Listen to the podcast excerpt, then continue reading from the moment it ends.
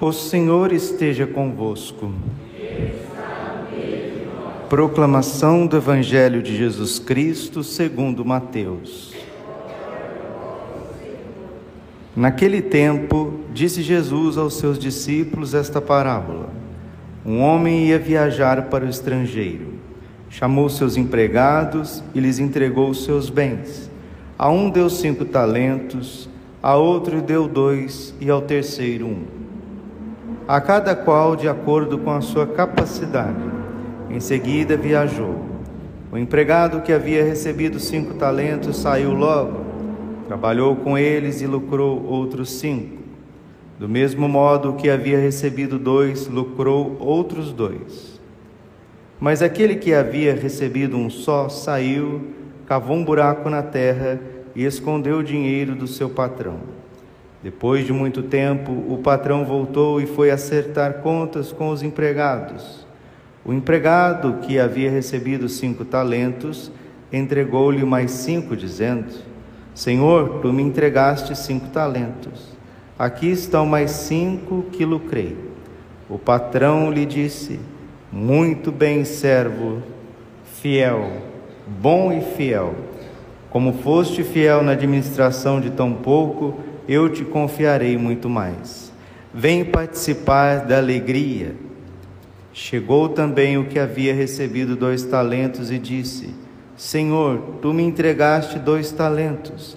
Aqui estão mais dois que lucrei. O patrão lhe disse: Muito bem, servo bom e fiel. Como foste fiel na administração de tão pouco, eu te confiarei muito mais. Vem participar da minha alegria. Por fim chegou aquele que havia recebido um talento e disse: Senhor, sei que és um homem severo, pois colhes onde não plantaste e ceifas onde não semeaste. Por isso fiquei com medo e escondi o talento no chão. Aqui tens o que te pertence. O patrão lhe respondeu: Servo mau e preguiçoso, tu sabias que eu colho onde não plantei e que ceifo onde não semeei. Então devias ter depositado meu dinheiro no banco, para que ao voltar recebesse com juros o que me pertence.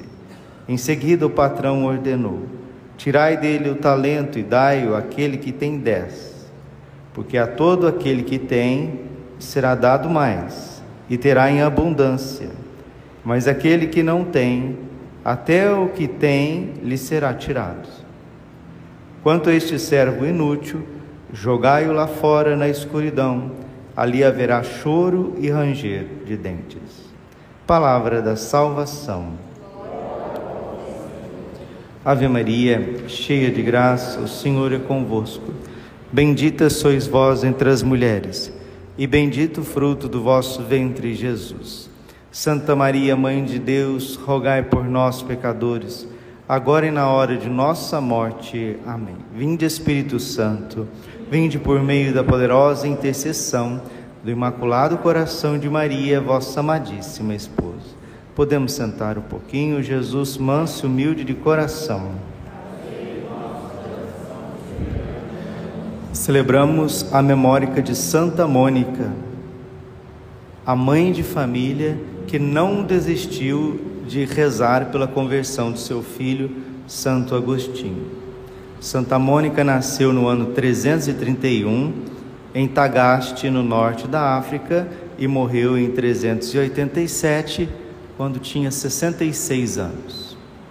Ela rezou firme, ela rezou decididamente 32 anos pela conversão do seu filho. São 32 anos de muita oração. E qual que era o desejo do coração de Santa Mônica?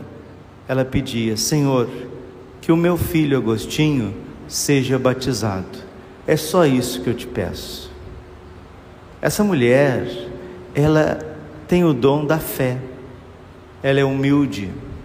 Ela vê o ser humano e vê o mundo com os olhos de Deus. Ela sabe que o ser humano precisa de salvação e ela sabe também que esse mundo passa, esse mundo vai passar. E ela já ouviu dos lábios dos santos bispos, dos padres e dos, dos diáconos a palavra de Marcos 16, 15. Quem crer e for batizado será salvo, quem não crer será condenado. E no mais íntimo do seu ser, ela sabia que não pôs um filho ao mundo para ir para o inferno, mas se ele não tivesse recebido o batismo, ele se condenaria, porque quem não anda no caminho está precipitando no abismo. Jesus disse muito claro, João 14, versículo 6: Eu sou o caminho, a verdade e a vida. Quem não é batizado não está no caminho. Quem não é batizado não está na verdade. Quem não é batizado não está na vida.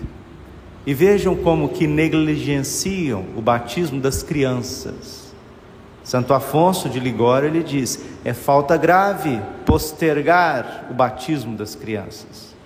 E é ele mesmo quem diz que quanto mais cedo uma criança é batizada, é sinal de predestinação divina. Só Deus sabe aquilo que acontece no coração de um homem que não é batizado. Santo Agostinho vivia nas orgias, nos prazeres, nas buscas pelas excelências humanas. E depois ele vai escrever nas suas confissões que ele encontrava vazio e mais vazio. Confissões, no comecinho, introdução das confissões ele diz assim: Fizeste-nos para ti, Senhor, e o nosso coração permanece inquieto enquanto não repousa em ti. Esse cor inquietum de Agostinho fez com que ele buscasse a felicidade onde ela não está. Esta definição clássica de pecado para São João Paulo II. Buscar o pecado aonde ele não está. Desculpe, buscar a felicidade aonde ela não está. As pessoas buscam a felicidade na bebida e a felicidade não está ali. Procuram a felicidade no sexo desregrado e a felicidade não está ali. Outros buscam a felicidade na comida, né? em comer, em se deleitar com iguarias e a felicidade não está ali. Outros preferem viajar o mundo, conhecer e conhecer países e mais países, depois que vai, que passeia, que conhece museus, praias, pessoas diferentes, e viajando entra no quarto do hotel, naquela solidão, e ali também não está a felicidade. A felicidade é Deus. Deus é feliz, ele é bem-aventurado, e só será feliz, realizado, aqueles que encontrarem esta misericórdia infinita do coração do Pai. Santo Agostinho escreveu seus solilóquios e a vida feliz. E ele sabe muito bem o que é felicidade e o que não é felicidade. Então não desistamos de orar. Não desistamos de pedir. Lucas capítulo 11, versículo 10: Pedi e recebereis, procurai e achareis, batei e vos será aberto, porque todo aquele que pede recebe, quem procura acha, quem bate lhe será aberto. Vós que sois maus, sabeis dar coisas boas aos vossos filhos, quanto mais o Pai do céu dará o Espírito Santo aqueles que o pedirem. E era isso que Santa Mônica pedia para Santo Agostinho, o Espírito Santo. Porque quem é batizado se torna templo do Espírito Santo. E na fragilidade, na fraqueza dessa mulher, ouvimos agora, né? 1 Coríntios 1, 27. Deus escolhe os fracos para confundir os fortes. Santa Mônica entrava na igreja ia até o sacrário, rezava, ajoelhava diante do Santíssimo, chorava, passava suas lágrimas no sacrário e dizia: Senhor Jesus, converte o meu Agostinho. Senhor Jesus, não permita que ele morra sem o batismo. Ela só pedia o batismo e nada mais. Ela só pedia a salvação, como está na Bíblia. Filipenses 2,13: Trabalhai na vossa salvação com temor e tremor. Era isso que ela pedia. Mas o tempo de Deus não é o nosso tempo, assim como o céu está distante da terra, assim são os meus pensamentos, acima dos vossos pensamentos. E Deus permitiu que aquela mulher rezasse por um ano, por dois anos, por uma década, por duas décadas, por 25 anos, bodas de prata de oração, 30 anos, 32 anos, porque o Senhor não queria dar somente mais um cristão, ele queria dar um dos maiores santos de todos os tempos, o maior doutor da Igreja Católica, um filósofo, um pensador, um retórico, um pregador, um místico, um fundador, um sacerdote, um bispo, um homem que não passa com o tempo. Santo Agostinho é fruto das lágrimas destiladas por um coração de mãe que sabe esperar o tempo de Deus. Que nós também saibamos esperar o tempo de Deus e não desistamos de orar por aqueles que precisam de nós. A oração não pode desfalecer, é preciso perseverança Mateus 24, 13: Todo aquele que perseverar até o fim será salvo. A oração, para ter eficácia, para ter poder, ela precisa ser humilde, ela precisa ser confiante e ela precisa ser perseverante. Santa Mônica foi humilde, porque rezou pedindo o que Deus quer, seja feita a tua vontade, Senhor. Ela foi confiante, porque não desfaleceu no primeiro ano, e nem no segundo, e nem no terceiro. Estendeu por mais 30 anos a sua oração. E quem persevera, alcança. E ela alcançou a conversão do seu filho.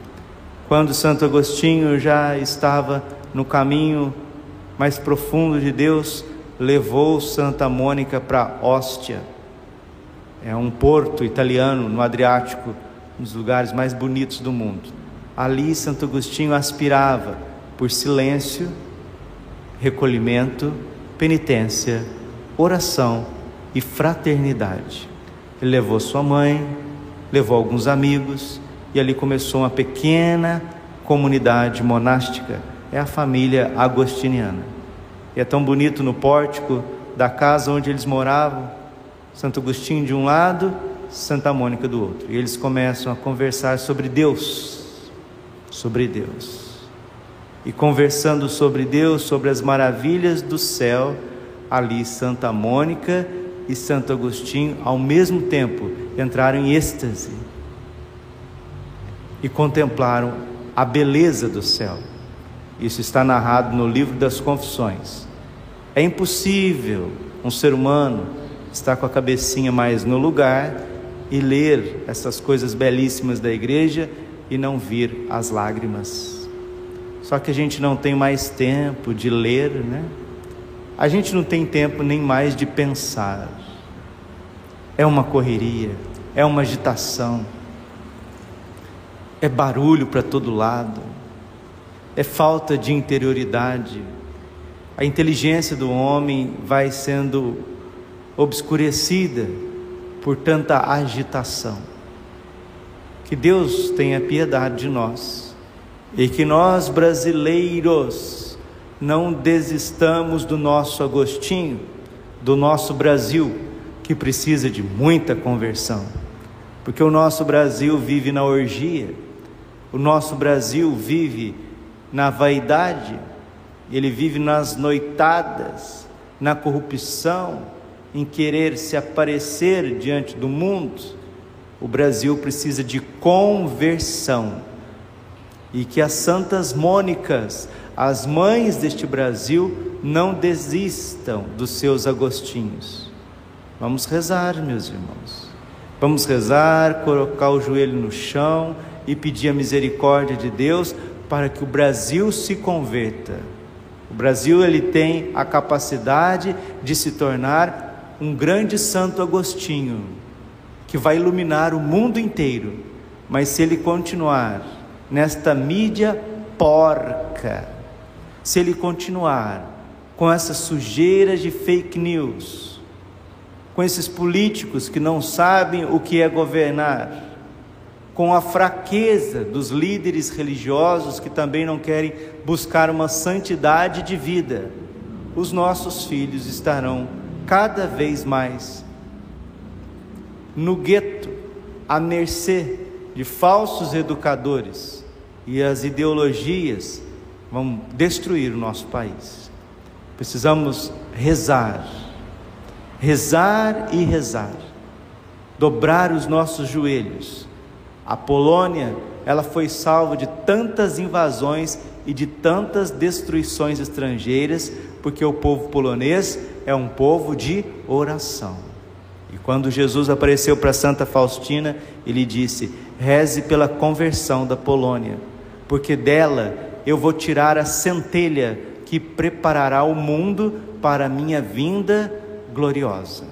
Não sei se vocês estão sabendo, o Papa Bento XVI, ele já está bem debilitado, sereno, não é? Devido à vida, devido à vida de oração, é um homem de profunda oração, de intercessão.